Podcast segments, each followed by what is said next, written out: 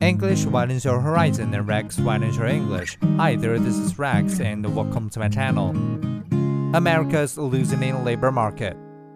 Perhaps the biggest economic story of the year has been America's immaculate disinflation. Prices pressures have diminished even as the economy has remained robust. A crucial reason has been the gradual softening of the labor market. Job growth has slowed a bit and wage increases have been smaller.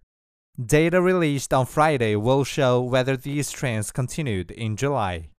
Economists think that America added about 180,000 jobs last month. That would be the smallest monthly number since 2020, although it is close to pre pandemic averages. Meanwhile, wages are thought to have risen by 4.2% year on year, the slowest growth in two years.